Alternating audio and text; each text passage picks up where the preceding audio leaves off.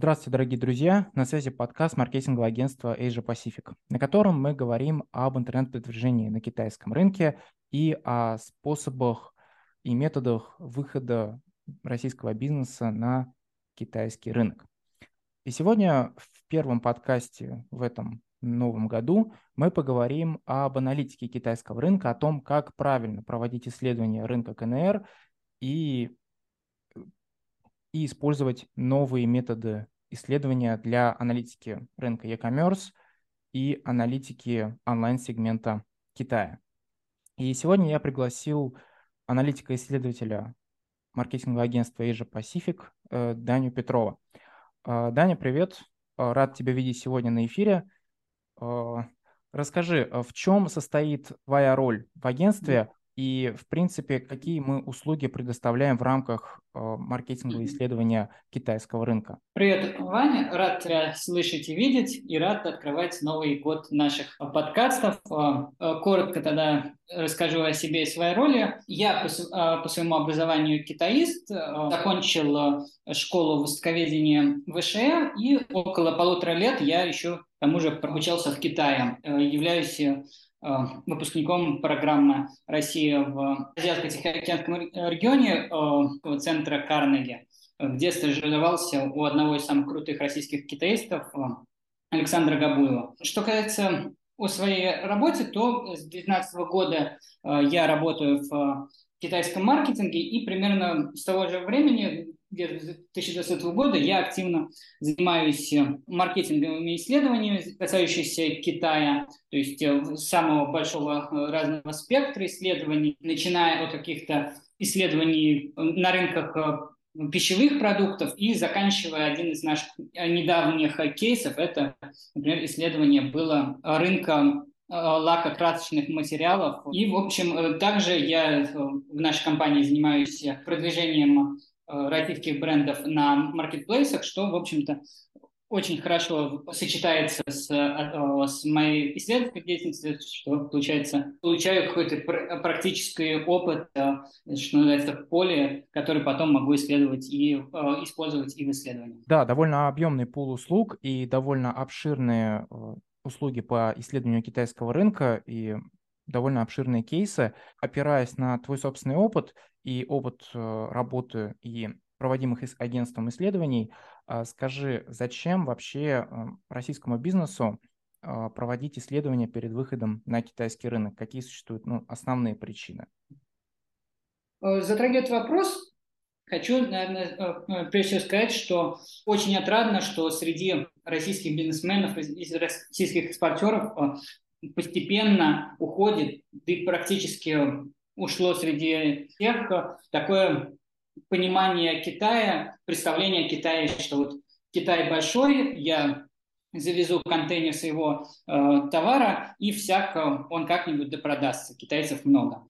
Это представление практически уходит, и, и уже сейчас все больше и больше бизнесменов, они выходят э, и компании выходят э, на китайский рынок уже с более серьезным подходом э, и с э, более серьезными бюджетами. Но, тем не менее, могу все равно сказать по своему опыту, определенные доли экспортеров, которые на данный момент, и особенно это касается условно то, что мы называем средний и малый бизнес, которые при всем серьезности подхода выхода на китайский рынок уделяют недостаточное внимание такому частью, на самом деле, неотъемлемой частью выхода на рынок как маркетинговое исследование. Эм, то, с чего, по большому счету, начинается выход на китайский рынок. И по большому счету это, конечно, э, и понятно, если э, встать с точки зрения как раз-таки компании, которая, может быть, не очень большая по размерам и по располагаемым бюджетами. То есть я думаю, многие компании, которые не хотят делать исследования, они э, считают, что маркетинговое исследование – это долго, то есть э, нужно тратить какие-то лишние месяцы перед выходом в Китай, э, хотя хочется уже выйти как можно скорее, и время – это деньги. И существует представление об маркетинговом исследовании как о довольно дорогом мероприятии. Маркетинговое исследование, особенно касающееся Китая, в классическом представлении какой-то полномасштабные исследования – это действительно довольно дорогая история. Если мы берем какое-то комплексное э, исследование, в котором э, в результате прописывается полная стратегия выхода на рынок и полностью прописывается позиционирование компании на новом рынке, то да, это действительно может быть очень затратной историей, но э, всегда э, в вопросе маркетинговых исследований можно искать э, компромиссные варианты по содержанию исследований и компромиссные решения в плане бюджета. То есть э, абсолютно все равно необходимо находить решение э, и исследовать какие-то совершенно э, базовые вещи о рынке, но которые, тем не менее, Э, жизненно необходимы при выходе на китайский рынок. И при, э, и при таком подходе, если мы берем не совершенно какое-то э, огромное классическое исследование, это вполне себе может быть довольно бюджетный и понятный по расходам условия. Потому что, например, можно ограничиваться такими ключевыми вещами, как какое-то общее понимание рынка, его объемов, его динамики роста, Э, в такой базовый набор э, э, исследований может входить поиск информации, изучение конкурентов, их уровня цен на их товары. Все это можно изучать, исследовать с разумными финансовыми расходами, и это поможет бизнесу избежать кучи разных ошибок, Э, при выходе на китайском рынке могу сказать, что при выходе на китайский рынок э, ошибки можно совершить э, буквально на каждом шагу. Наверное, одна из самых обидных ошибок, если вот что-то конкретное говорить, и одна из самых э, тех ошибок, которые совершаются на раннем этапе, это неправильное понимание цены на свой товар и выход на рынок с неправильной ценой. То есть э, одна из классических э, ошибок э, при выходе на китайский рынок – это когда компания, не изучив рынок, выходит на рынок с ценой, которую они самостоятельно посчитали, и в итоге оказывается, что цена на товар в два или три раза больше, чем у конкурентов. Просто из-за каких-то издержек, может быть, по транспортировке, по логистике и тому подобном. И с этим уже, э, когда уже товар на рынке, с этим уже очень сложно что-либо поделать. То есть э, можно э, заливать эту проблему гигантскими рекламными бюджетами, но, опять же, вопрос в том, что чаще всего этих огромных рекламных бюджетов и нету. Так что можно сказать, что любой бизнес, который выходит на китайский рынок, он так или иначе платит за получение знаний о рынке. Э, но э, платит э, бизнес двумя разными способами. Либо он платит за получение знаний перед выходом на рынок, делая маркетинговые исследования и получая дополнительные возможности более эффективно выйти на рынок, либо выходит, получает знания Китая уже, получается, на практике, набивая себе шишки и при таком варианте э, возможные потери, они не очень сильно э, контролируемы и непрогнозируемы.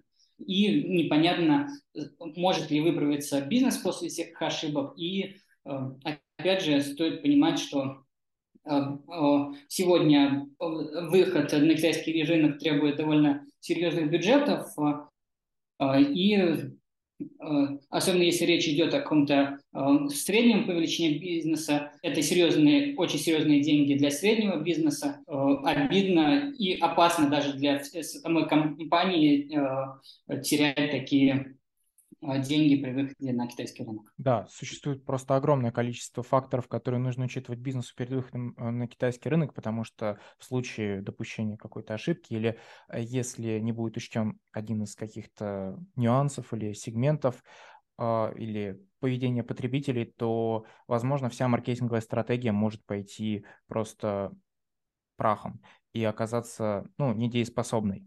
А, в любом случае, учитывая то, что в исследованиях делается а, огромный акцент на очень точном исследовании различных а, сегментов рынка и предоставлении бизнесу всех необходимых советов перед выходом в Китай. Почему в, данном, в нашем случае мы предоставляем аналитику именно по онлайн-сегменту, а не предоставляем им обзор офлайн сегмента Совсем, если быть точным, то у нас в наших маркетинговых исследованиях мы берем в расчет и онлайн-сегмент, и офлайн-сегмент, но, как ты правильно заметил, действительно основной акцент в наших исследованиях мы делаем на исследовании онлайн-сегмента тех или иных рынков, и делаем это мы не случайно, на то есть несколько важных причин, почему на самом деле сейчас для российского бизнеса наиболее интересным именно исследование онлайн Э, сегмента. Первая причина, назову это то, что в Китае э, невероятно сейчас развита именно онлайн-торговля. Э, она сейчас, особенно начиная с пандемии коронавируса, онлайн-торговля стала по своим объемам сравниваться с офлайн торговлю, то есть розничной а, торговлю в магазине, если мы говорим про B2C сегмент. То есть и вот по самым последним данным, которые а, я видел за 2022 год, а, доля онлайн продаж от всего розничного сегмента в Китае, она сейчас доходит до 45%. То есть, грубо говоря, каждый второй товар в Китае сейчас продается через интернет. То же самое касается услуг. То есть для сравнения э, мы можем э, сказать, что в России, например, доля онлайна в продажах э, на российском рынке доходит всего лишь до 15%. То же самое у Америки, в США 15%.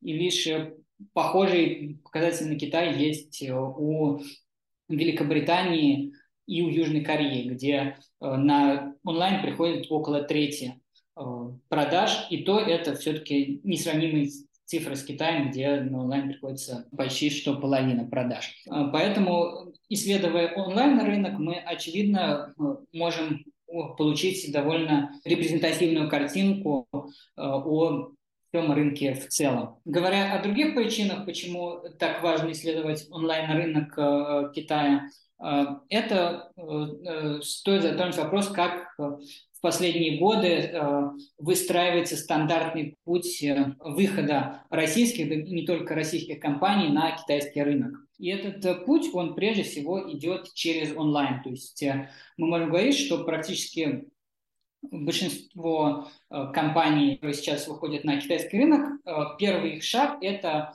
происходит через китайское онлайн-пространство.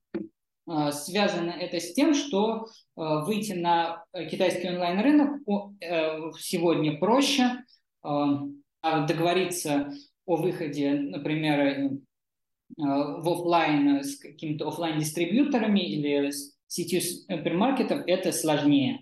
Просто ввиду того, что сейчас, когда ты впервые пытаешься взаимодействовать с дистрибьюторами, с торговыми сетями, они э, хотят э, видеть доказательства того, что твой продукт э, будет хорошо продаваться у них, и для них не служит серьезным доказательством тот факт, что твой продукт хорошо продавался на каком-то другом рынке.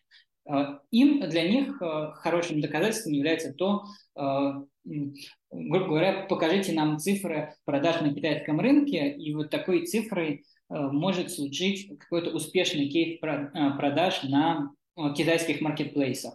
Сначала большинство компаний приходят на маркетплейсы, показывают эффективность продаж своего товаров, и с этим кейсом уже могут идти в офлайн. И поэтому для почти всех компаний первые шаги делаются через онлайн, наиболее логичным выглядит то, что основной акцент в исследованиях проводится именно, э, делается на онлайн-сегмент. Ну и э, последнее кратко скажу, что э, исследование именно онлайн-сегмента сегодня дает возможность получить как можно более точные данные о рынке, так как в Китае очень развита индустрия больших данных э, и сбор данных с маркетплейсов, что позволяет получать очень э, точные э, данные о изучаемом рынке.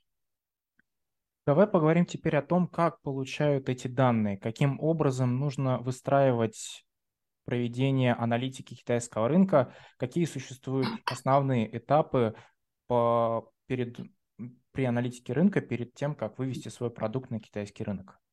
Какого-то абсолютного эталонного содержания исследования, эталонного набора методов по исследованию его не существует, и все это очень зависит от э, запроса бизнеса, э, и все это очень э, возможно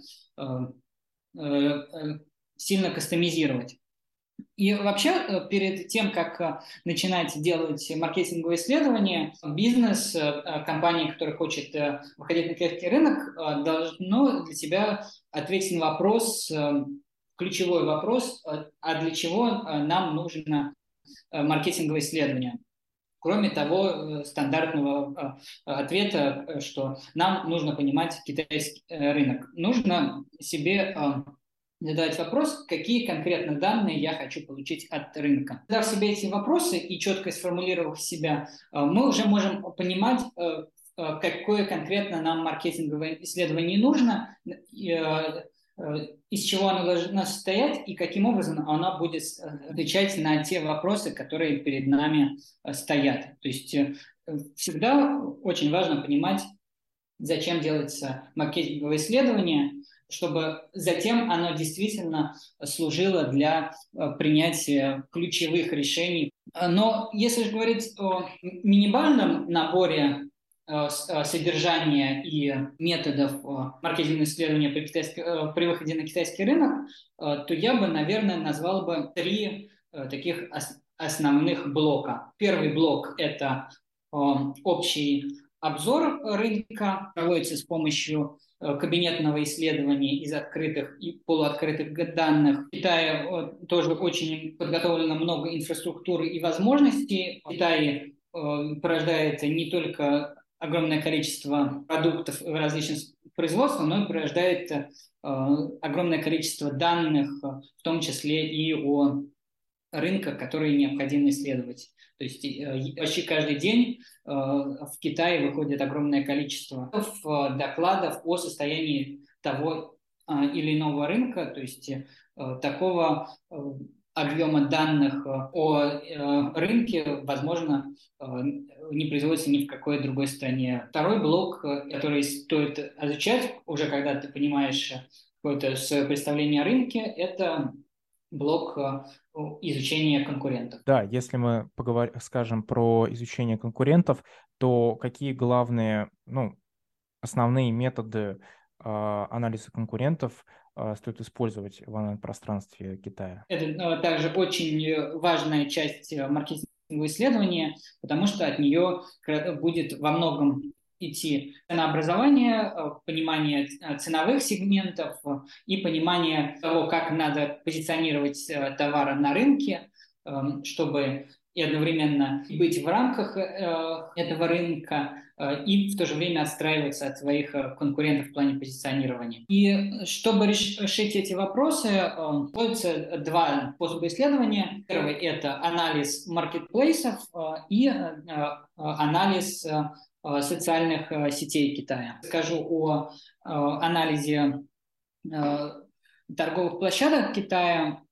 Сам по себе анализ маркетплейсов, торговых онлайн-площадок может на сегодняшний день делаться в Китае двумя путями. Первый способ – это получение данных о э, состоянии того или иного рынка посредством э, баз данных маркетплейсов, э, с помощью которых можно находить совершенно разную статистику о исследуемом рынке, начиная от классических и понятных абсолютно объемов продажи, динамика рынка, динамика, списки крупнейших брендов, крупнейших магазинов, самых продаваемых товаров и заканчивая нишевой статистикой, например, как количество отзывов у товара, среднее количество отзывов у товара и так далее. То есть сейчас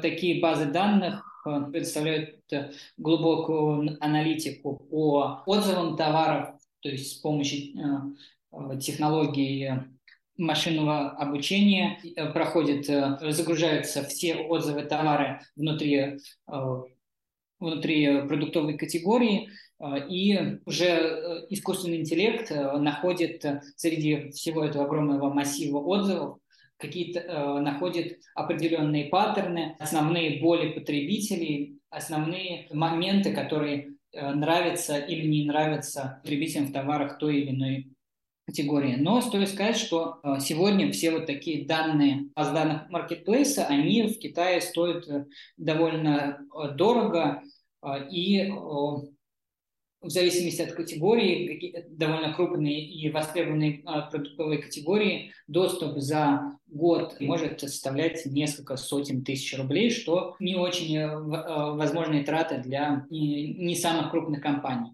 Но э, при этом анализ конкурентов, он остается возможным более простому и более бюджетному способу изучения, такому как мониторинг маркетплейсов, уже в более таком ручном режиме, без привлечения больших данных. Чем это хорошо в Китае?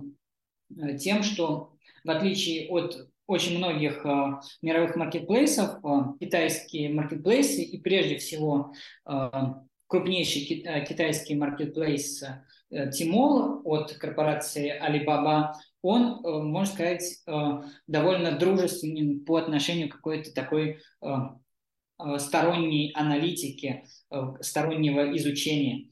Прежде всего потому, что на китайских маркетплейсах при изучении товаров по поисковой выдаче можно делать ранжировку товаров по их количеству продаж за последние 30 дней. Благодаря этому можно буквально с помощью такого простого механизма, как э, поисковая строка, э, самостоятельно составлять довольно э, простые, но эффективные списки самых продаваемых товаров и уже по ним смотреть конкретные данные по э, этому списку рейтингу самых продаваемых товаров.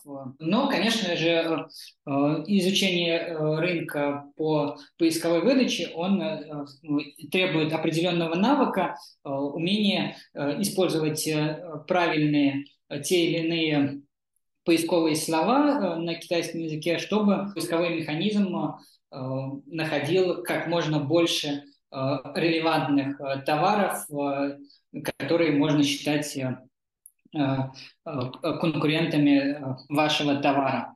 Но стоит сказать, что при таком мониторинге рынка можно э, собирать также довольно большое количество полезной информации, начиная от, э, э, естественно, простого объема продаж товаров за месяц. Это, опять же, та информация, которую предоставляет Тимол в открытом доступе, чего мало видишь на других маркетплейсах. И также можно находить информацию, естественно, о цене, о скидке, скидочных предложениях, э, количестве характере отзывов на товар и, собственно, также изучать э, рекламные материалы товаров конкурентов.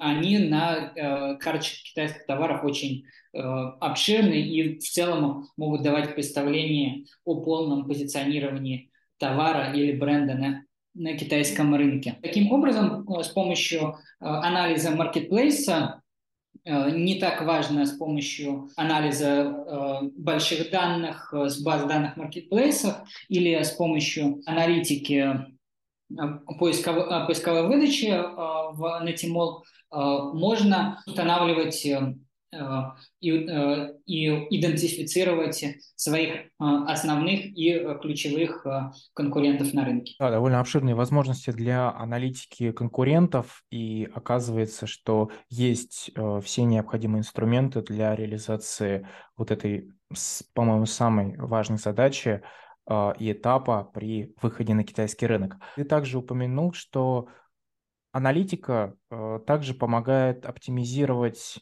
свой собственный продукт а, перед выводом на китайский рынок. А возможно ли с помощью аналитики определить оптимальную стоимость э, товара или услуги, которую э, вы собираетесь вывести для китайского потребителя и собираетесь ее ему продавать? Ну, на, на самом деле это тоже, э, по большому счету, решается посредством мониторинга маркетплейсов и посредством аналитики конкурентов. И это, наверное, то, что я также говорил ближе к началу подкастов, что при оценке той цены, по которой будет продаваться Э, товары на китайском маркетплейсе, очень важно отталкиваться э, от э, конкурентов. Скажем прямо, на китайском рынке ценовой фактор конкуренции все еще остается довольно большим, и его ни в коем случае нельзя отвергать, особенно учитывая возможные ограничения по бюджетам рекламы. То есть э, чаще всего, если у компании не так много какого-то бюджета на рекламное продвижение, то возможным рычагом для продвижения в Китае становится ценовой сегмент, и многие примеры каких-то э, успешных кейсов российского экспорта во многом говорят, что а, возможность конкуренции именно по цене довольно сильная сторона российского экспорта. Так что тут действительно стоит отталкиваться от предложение конкурентов, сделать пересчет на вес товара. То есть если мы, например, говорим о какой-то пищевой продукции, обязательно стоит пересчитывать стоимость товара там, на 100 грамм, на килограмм и так далее, учитывая э, различные формат, э, размеры упаковок в Китае. И имея представление о ценах э, на товар конкурентов, можно очерчивать э, ценовые сегменты на рынке э, э, и понимать, в какому ценовому сегменту может попадать ваш товар с учетом качества вашего товара, его позиционирования на российском рынке, учитывая, что очень важно, э, объем затрат на э, транспортировку товара э, в Китай. Из этого можно делать вывод по тому, в какой сегмент стоит заходить на рынок вам. Да, и, по-моему, не менее важной частью при выходе на китайский рынок и, по-моему, этапом является проведение каздева, Customer Development, или, иными словами, проведение опросов потенциальных потребителей. А, как а, проводить эти опросы? Какие наиболее релевантные формы проведения таких опросов существуют? И что обычно включаются в эти опросы? Какие форматы вопросов о продукте или о потенциальных или о потенциальных потребителей? И что мы можем из них, что может российский бизнес вынести из этих опросов? А, ну, на самом деле, э, и в случае, например, с, удаленной, э, с удаленным форматом работы, э, пандемия коронавируса, она поставила какие-то перед бизнесом и вообще перед обществом вопросы, которые общество решило и которые общество и бизнес продолжат использовать и в будущем, и после уже окончательного окончания э, пандемии коронавируса. То же самое произошло, наверное, и с э, вопросами э, по, по анализу потенциальных потребителей на рынке. То есть закрытием границ стало поначалу гораздо сложнее общаться и узнавать информацию о потенциальных потребителях, ограничились возможности каких-то живых интервью или жив, проведения э, живых э, фокус-групп, которые требуют э, собираться большому количеству людей в одном месте, что сейчас э, в последнее время в Китае не очень приветствовалось.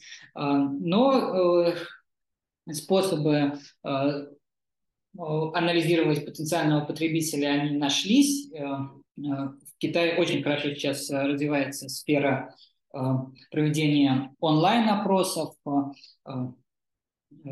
которые позволяют, находясь в любой точке мира, собирать информацию о, о китайских потребителях. То есть сейчас существуют сервисы, которые в Китае, которые предлагают тебе формировать анкеты с вопросами, которые ты хотел бы задать китайским респондентам, чтобы Э, понять э, их потребительское поведение. И э, также помогает, собственно, эти анкеты распространять. Эти анкеты уже потом возвращаются тебе с ответами от китайских потребителей. И что очень важно, эти сервисы имеют очень широкий функционал, который позволяют настраивать наиболее релевантную выборку респондентов э, для проведения исследования. То есть э, там, э, естественно, можно настроивать количество респондентов, но и какие-то более серьезную настройку уже внутри самой выборки, то есть которые позволяют построить действительно релевантную выборку, которая тебе даст ответ, который а, ты хочешь узнать. То есть сегодня можно настроить выборку, естественно, по географическому месту жительства потребителей, по полу, возрасту, а также вполне себе можно настроить выборку по, по размеру доходов респондентов и вплоть до такие настройки выборки, что можешь спросить э, мнение вплоть до жителей определенного э, района какого-то китайского города. Онлайн-опросы, наверное, как и при исследовании любого э, э, зарубежного рынка, э, могут дать много полезной информации, которую чаще всего найти в, э, э в открытом Э, доступе, да и даже часто в каком-то закрытом доступе, ее невозможно. Э, речь вот при паттернах э, потребительского поведения, о том, насколько они готовы покупать импортный продукт в той или иной категории. То есть, условно, в Китае есть те категории, которые настроены очень осторожно к иностранным товарам, а есть, наоборот, те категории, в которых китайцы, прежде всего китайские потребители, э, ищут именно зарубежных брендов. Э, кроме того, э, мы можем находить разные другие паттерны потребления, их предпочтения касательно той или иной категории продуктов. И тут, чем очень хороши онлайн-опросы потребителей, они позволяют найти ответы на практически любые вопросы, касающиеся ну, потребителей. Да, и, пожалуй, задам такой дополнительный вопрос. А является ли э, ситуация с проведением опросов и запросом анкет вот у агентств, которые предоставляют, э, такая же, как и с предоставлением отчетов э, китайского рынка от агентств. То есть также они предоставляются на платной основе. И, и в таком случае, возможно, есть ли какие-то иные варианты для проведения ну, бесплатных опросов китайских потребителей или только же платные? А, прежде всего, э, все-таки это платная история, да, потому что э, сами по себе сервисы э, по проведению опросов онлайн-потребителей, они берут плату Э, не фиксированно, они берут плату, прежде всего, размера стоимости проведения онлайн-опроса зависит от двух факторов. Первый фактор – это количество выборки, э, э, то есть в вопросе может поучаствовать и 10 человек, а можно сделать выборку и 5 тысяч человек. Но, конечно, цена будет Э, сильно различаться. И также э, цена на э, проведение такого онлайн-опроса будет сильно зависеть от количества вопросов, которые вы предложите своим респондентам, потому что чаще всего сами респонденты, которые участвуют в вопросах, они тоже делают это не бесплатно, и чем больше вопросов, тем больше респонденты заплатят, респонденту тем больше и заплатят. Ну и также стоимость опроса зависит от того, насколько подробная и точная выборка будет настроена. То есть чем больше параметров вы сдадите своей выборке, э, э, пол, вес, э, место жительства, доход, чем больше будет таких параметров, тем, соответственно, будет сложнее найти платформе подходящих людей, и тем больше она попросит денег за такую услугу.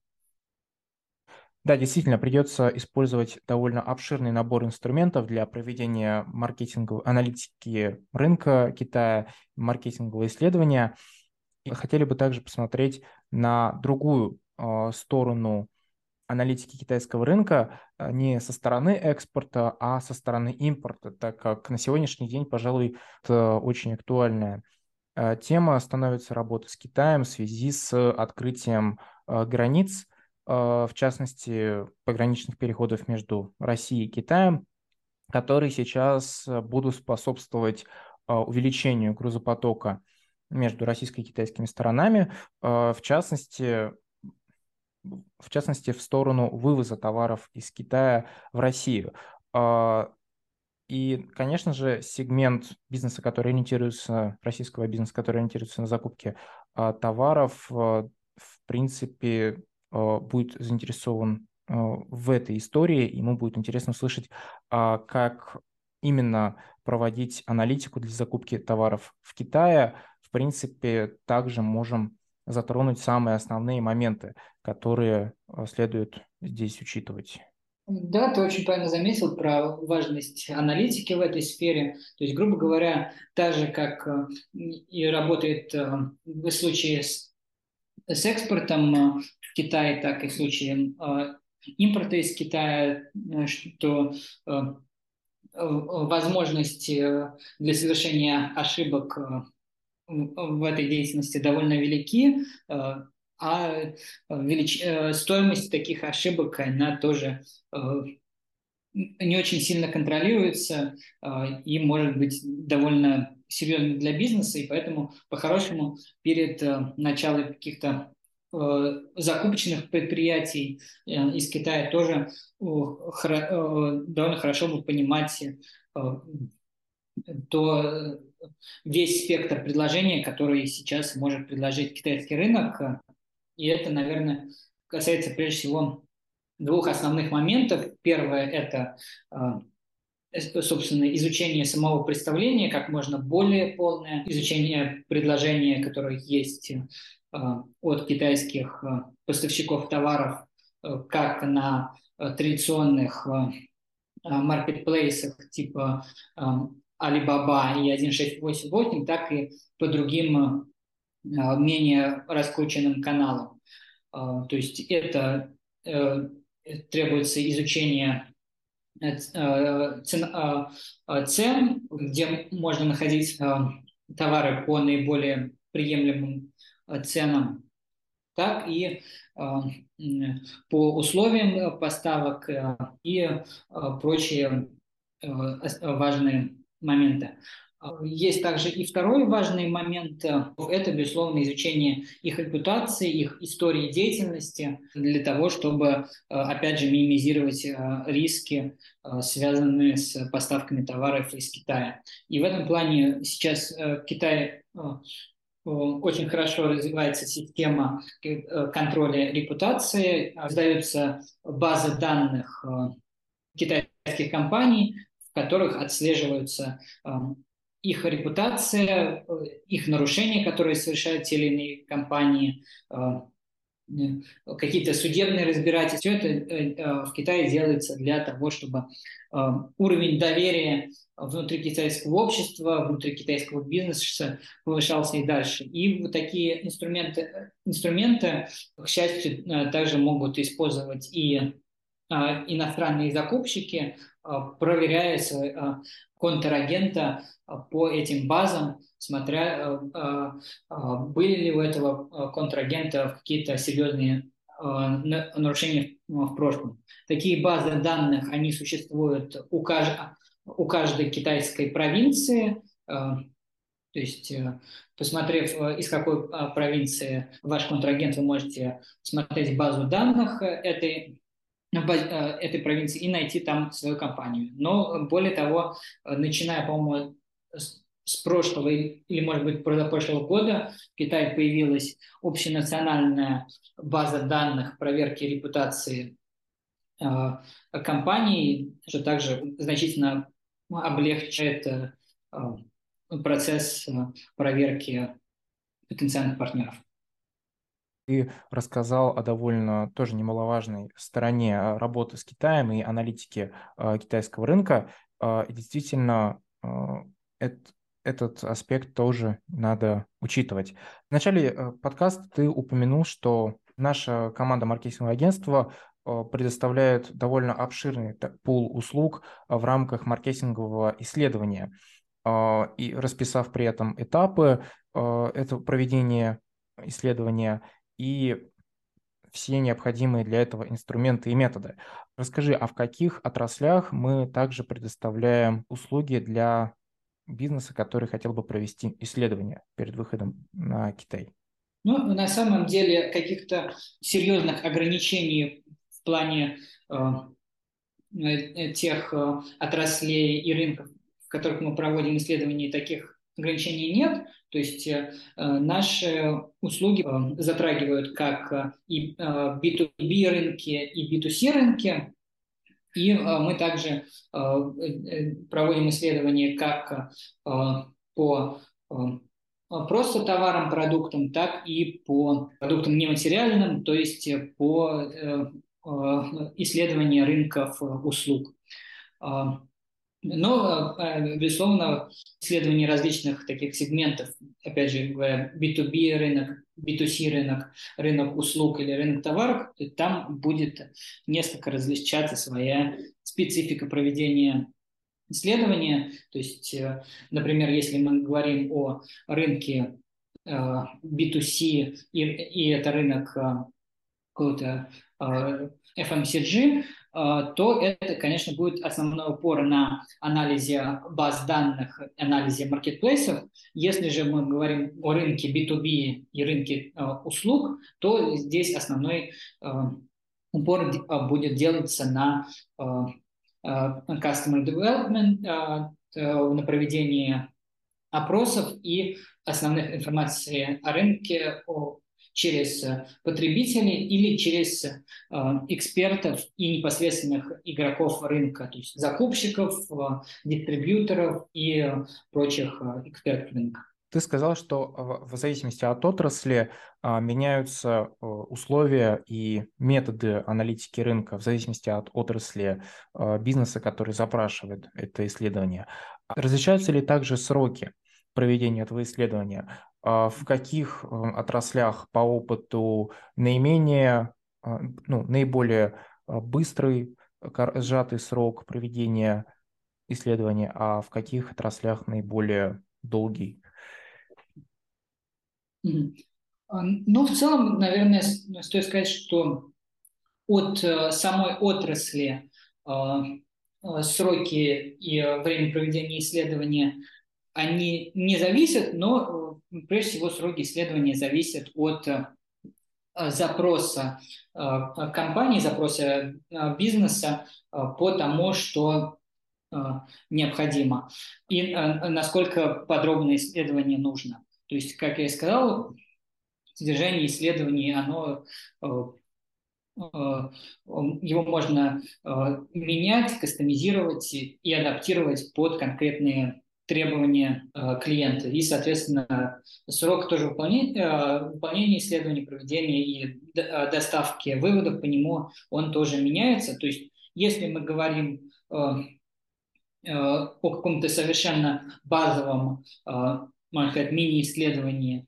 в рамках которого нужно только понять конкурентные анализ э, своих конкурентов и их э, цены, то это э, в, в сроках примерно чуть меньше месяца. Если же мы говорим о каких-то более масштабных исследованиях, для которых мы прописываем ценностное предложение бренда, выдвигаем стратегию по выходу на рынок и по продвижению на рынке, то тут речь скорее идет о двух, двух с половиной, трех месяцев. Но если говорить какую-то усредненную цифру, усредненный срок проведения маркетингового исследования, то какое-то стандартное исследование, то это скорее в пределах месяца, полутора месяцев. Действительно, учитывая все э, необходимые инструменты для проведения исследования, это довольно э, сжатые сроки и довольно оптимальные. Мы также получаем вопросы от э, наших слушателей и подписчиков в социальных сетях. И один из вопросов касается ведения прямых трансляций. Насколько а сейчас в индустрии э, прямых трансляций в Китае популярны а, ведущие торговых стримов не китайской внешности, которые не являются носителями языка? Хороший вопрос, интересный, да. А, ну, э, если э, начнем с самой вершины айсберга, то, наверное, среди суперзвезд китайского стриминга, которых Э, до нас часто доходят новости про продажи там, э, на миллионы долларов за несколько секунд. Среди э, таких суперзвезд, стримеров из Европы, из США, других стран Запада, таких стримеров нету. То есть все топовые стримеры – это стримеры из Китая. Что касается каких-то более таких э, э, стримеров, которые, можно считать, э, из среднего звена, которые не имеют популярности широкой, но имеют какую-то свою фан-базу, среди них попадаются стримеры иностранцы, то есть, например, в прошлом году или позапрошлом году я видел сообщения в китайских СМИ, которые рассказывали о российской стримерши, ведущие прямых трансляций, на которую подписаны около 30 тысяч э, зрителей, которые регулярно смотрят и покупают товары с ее прямых трансляций. Еще один российский стример, который живет в, китайской, в одной из китайских деревень, он тоже проводит регулярные трансляции, Э, и у него э, есть около 130, если не ошибаюсь, около 150 тысяч подписчиков э, в социальной сети коротких видеороликов Клайшоу. Но скажем так, что для китайского рынка это не сказать, что очень высокие цифры, и в целом все равно будет точно сказать, что в Китае в индустрии лидируют ведущие прямых трансляций, которые являются китайцами. И на самом деле это можно объяснить довольно просто тем, что для успешного ведения прямых трансляций торговых в Китае сегодня совершенно недостаточно просто иметь очень хороший китайский язык, даже если у иностранца он на уровне носителя.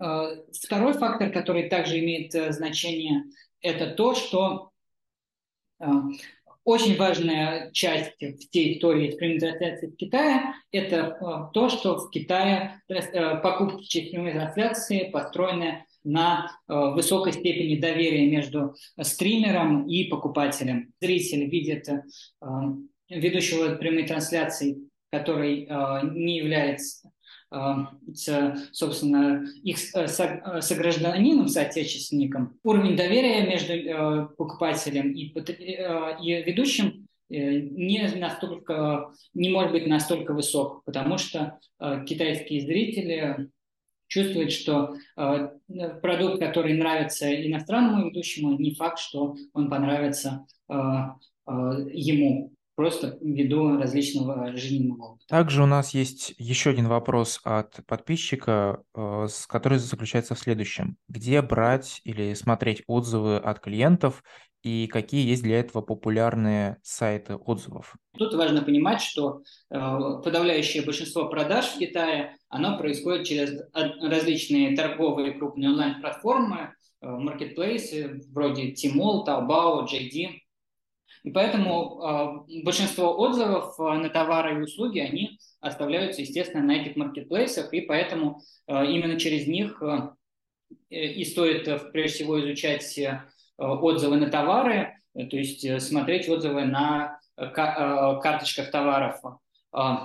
Но если говорить о чем-то за рамками маркетплейсов, то э, тут я бы мог порекомендовать такой э, сервис, как Хеба. Э, это не совсем сайт с отзывами, то есть по типу российского отзывика. Байдут Хеба – это, наверное, гораздо больше, больше, чем это. То есть, по сути, это такое онлайн-пространство, довольно большое по, по типу форумов или наверное, ближайший международный аналог это э, э, платформа э, Reddit из Америки, на которых люди собираются по интересам и обсуждают интересующую их тематику. И в том числе они могут обсуждать продукты, которые они купили, или бренды, которые им нравятся или не нравятся. И то есть какой-то фидбэк о